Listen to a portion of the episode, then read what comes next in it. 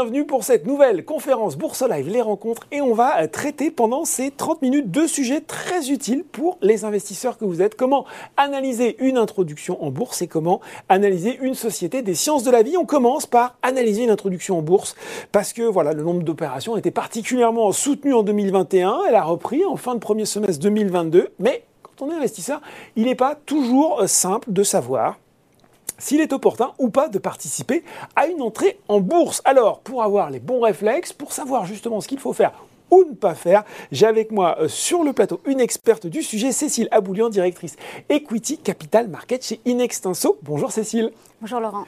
Alors, bien sûr, si vous avez des questions, vous pouvez les poser en direct. Bien sûr, on a quelques questions qui sont tombées et on les posera en fin de présentation. Euh, Cécile, on va peut-être commencer euh, à faire un, un état des lieux des opérations récentes. Finalement, chose importante avant de se dire s'il faut y aller ou pas, quel est le bilan des sociétés qui ont été introduites récemment, notamment sur le marché français?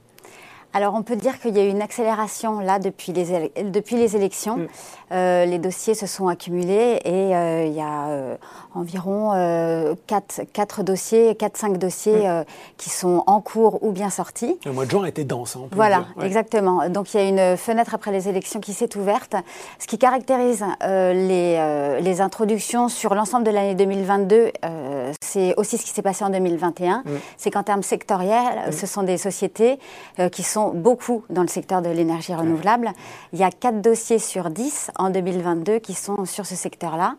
Et on peut dire que ce qui caractérise uniquement sur 2022 euh, les opérations, qui sont des dossiers qui sortent plutôt convenablement, mhm. sont des opérations qui ont été un peu, un peu ficelées en amont euh, par euh, les conseils, les banques d'affaires. C'est-à-dire qu'on voit que les taux d'engagement de souscription pour ces opérations sont à près de 50% du montant total levé. C'est-à-dire qu'avant de lancer l'opération, les banques... sécuriser une grosse partie. Hein, voilà, exactement. À peu près deux points de plus que euh, ce qu'on a vu, euh, ce qu'on a constaté en 2021. Donc ça, c'est le premier élément. Le second élément, c'est que les opérations sortent plutôt en bas de fourchette. Euh, c'est-à-dire que les prix sont plutôt challengés par rapport aux valorisations qui sont proposées aux investisseurs institutionnels. Les investisseurs institutionnels mettent, mettent la valorisation qui est proposée au regard de ce qu'ils constatent sur le marché, de ce qu'ils souhaitent, de ce qu'ils attendent, et investissent plutôt en bas de fourchette sur les dossiers proposés. Et le troisième élément qui est intéressant à regarder sur 2022, c'est que la partie qui est consacrée au public est en baisse euh, de moitié. Euh, ah alors, quand même. Sur 2022, c'est vrai que l'année est particulière. Mhm. Euh, depuis le mois de février, les difficultés s'accumulent, les, les, marchés sont pas bons. donc les investisseurs particuliers sont peut-être un peu plus en retrait qu'en 2021 mhm. sur ce genre d'opération-là. Il y a eu beaucoup d'opérations en 2021. Là aussi, peut-être que ça complique les choses pour 2022 par, par contre-coup. Voilà, exactement. L'effet de base est effectivement un peu compliqué parce que 2021 a été une année record. Ce qui fait que 2022, euh, de toute façon, effectivement, on ne s'attendait pas forcément à ce que ce soit au même niveau. Aussi exceptionnel. Voilà, exactement. Euh, est-ce qu'on peut retrouver, vous l'avez déjà un petit peu euh, cité, Cécile, des, points communs entre les sociétés qui ont réussi leur introduction? C'est quoi la recette pour réussir son introduction en bourse? Alors, pour les sociétés qui ont été introduites en 2021, mhm. il y en a quatre qui sont ressorties en hausse depuis leur prix d'introduction. On a OVH, Hafner Energy, Entech, Waga Energy et BOA Concept. On a regardé quels étaient les points communs mm. euh, entre ces sociétés-là et on en a trouvé quatre. Euh, donc le premier point commun, c'est qu'elles sont toutes positionnées sur des marchés porteurs, mm. que ce soit l'e-commerce ou euh, l'énergie verte. Les fameuses énergies dont on a parlé. Exactement. elles sont toutes, elles ont toutes une valeur ajoutée par rapport à leurs concurrents. Elles ont toutes un certain pricing power, une capacité de prendre des parts de marché. Et ça pricing power, on rappelle, c'est capacité à, fixer ses prix même dans un contexte compliqué. Hein, oui, voilà, d'avoir l'aptitude à décider à peu près soi-même de ses prix, avoir une certaine euh, euh, liberté, même pour les augmenter quand il le faut. Hein, aussi exactement. exactement. Euh, l'autre élément, c'est que ce, marché porteur, ce pricing power, cette valeur ajoutée sur leur marché, leur permet d'afficher des taux de croissance qui sont supérieurs à leur marché. Mhm. Et souvent, ils ont des taux de croissance à deux chiffres. Pour Entech, par exemple, ils ont publié un chiffre d'affaires qui s'est multiplié par deux. Donc ça, c'est une caractéristique qui est commune à toutes les sociétés qui sont en croissance depuis leur introduction en bourse.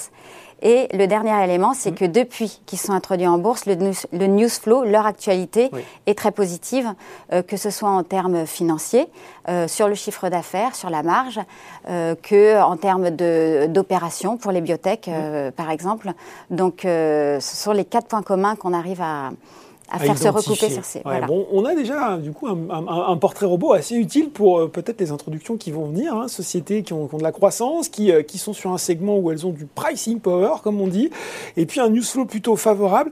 On a aussi parfois, euh, Cécile, des règles pour juger de la solidité d'une société qui s'introduit. Il ne faut pas qu'elle soit. Alors je vais en citer quelques-unes, et peut-être vous allez me dire que finalement c'est peut-être pas si vrai, c'est peut-être des idées reçues. Il ne faut pas qu'elle soit, par exemple, trop endettée. Il faut qu'elle soit rentable avec une valorisation raisonnable. Ça, c'est ce qu'on attend au minimum. Est-ce que ça se confirme ou, ou pas forcément, tiens d'ailleurs bah, en réalité, ça ne se confirme pas euh, pour ce qui concerne les introductions en bourse. Pour ce qui concerne l'investissement sur le marché secondaire, euh, selon son profil d'investissement, si on aime les belles sociétés euh, rentables qui génèrent du, du cash et qui sont pas bien valorisées, c'est toujours une bonne idée d'aller sur ces sociétés-là où on se dit que la performance peut être présente.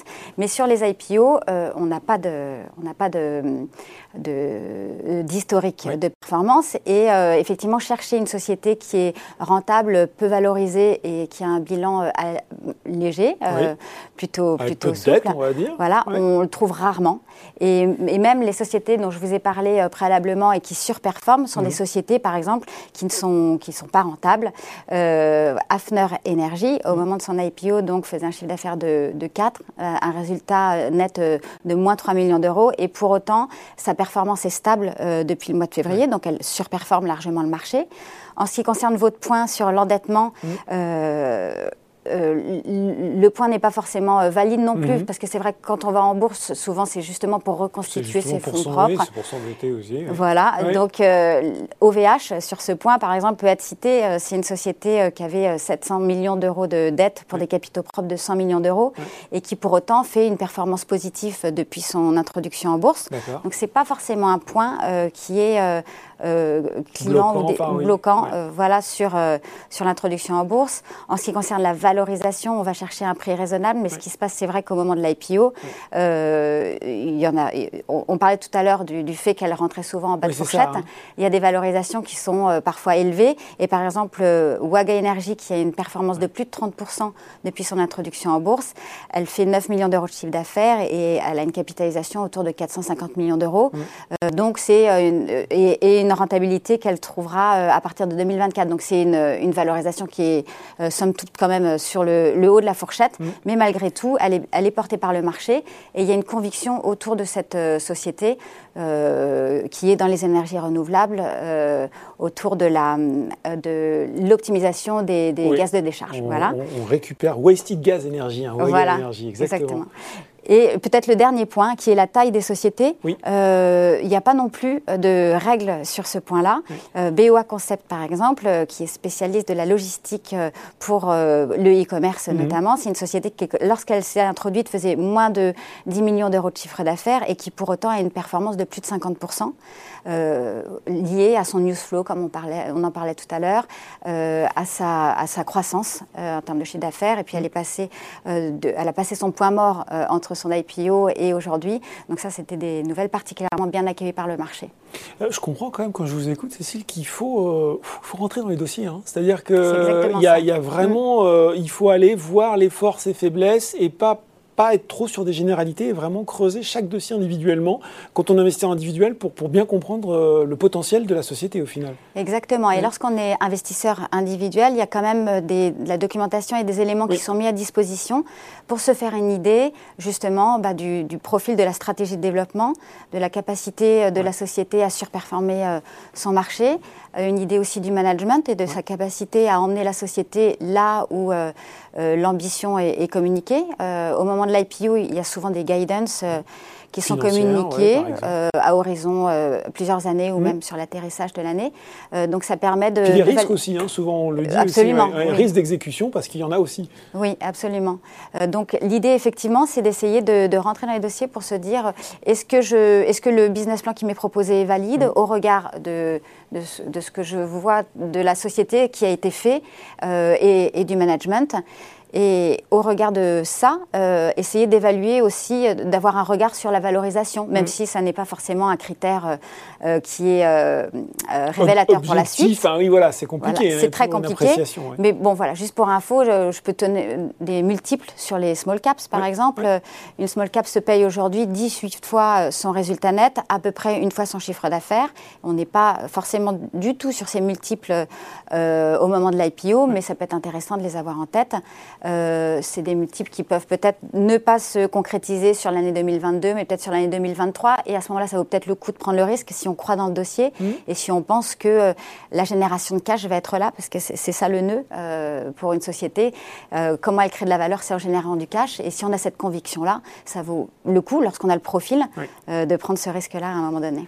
question aussi qu'on peut se poser parfois, si l'opération est sursouscrite, c'est-à-dire qu'il y a plus d'investisseurs au moment de l'introduction finalement qui veulent acheter l'action que d'actions disponibles, est-ce que c'est un bon signal pour la suite? On se dit, tiens, voilà, il y a de l'appétit pour cette société alors effectivement, euh, c'est ce qu'on peut se dire et on se rend compte que sur la première semaine, les opérations sursouscrites à 60% réagissent plutôt favorablement, mhm. ce qui ne, dit rien de la suite. Euh, mais en tout cas, sur le court terme, ça peut être intéressant. Après, il faut voir qu'au moment de la souscription, au moment de l'IPO, il y a des investisseurs institutionnels qui passent des ordres très importants. Euh, ce qui ça peut fausser un peu la donne. Voilà, ça peut fausser la donne, ce qui n'est pas du tout le, le, cas, parce qu'après, il y aura un sujet de liquidité éventuellement ce qui n'est pas le cas sur euh, la vie de, la, société cotée sur la suite. Donc ce n'est pas la raison pour laquelle il faut, miser sur la société. pas... Justement, est-ce qu'en conclusion, on peut très rapidement fixer des, règles simples, voilà, des, règles de bon sens avant de se lancer ou pas dans une introduction en bourse euh, La règle de bon sens, c'est effectivement rentrer dans le dossier, mm. se, comprendre, mm. avoir une conviction sur la capacité à euh, générer de l'argent. Euh, et à créer de la valeur. Et pour ça, effectivement, euh, il y, a les, y a les métriques financières à regarder. Il faut mhm. regarder l'évolution du chiffre d'affaires historique, euh, la guidance qui est donnée sur la croissance de chiffre d'affaires, voir si une société qui est rentable sur l'année N plus 1 ou si elle l'est dans quelques années. Et à ce moment-là, on peut se dire que ça a quand même un impact sur la valorisation, euh, qu'une société qui est rentable dans 4-5 ans, peut-être que ça vaut un peu moins quand même qu'une société qui a trouvé son point mort rapidement, euh, et euh, structurer son, argumentaire personnel mmh. par rapport à ce qui est donné autour de soi, qui peut être dans les forums, qui peut être dans les médias, et qui peut être enfin, tout autour de soi, mhm. et qui, qui, ne font partie que des opinions, donc il faut se faire sa propre opinion. On peut aller prendre les sources, mais moi j'aime beaucoup hein, structurer son, voilà, son opinion personnelle. Il faut se faire son avis tout simplement. on va prendre une, une, question qui était tombée au moment de l'inscription, que je trouve super intéressante d'Eric. Est-il intéressant de jouer des intros? Ah, c'est la tentation qu'on a tous sur le très court terme, revendre dès les premiers jours, ou faut-il investir sur des convictions de long terme? Est-ce qu'on essaye de jouer hop, le coup rapide, ou est-ce que c'est pas forcément gagnant?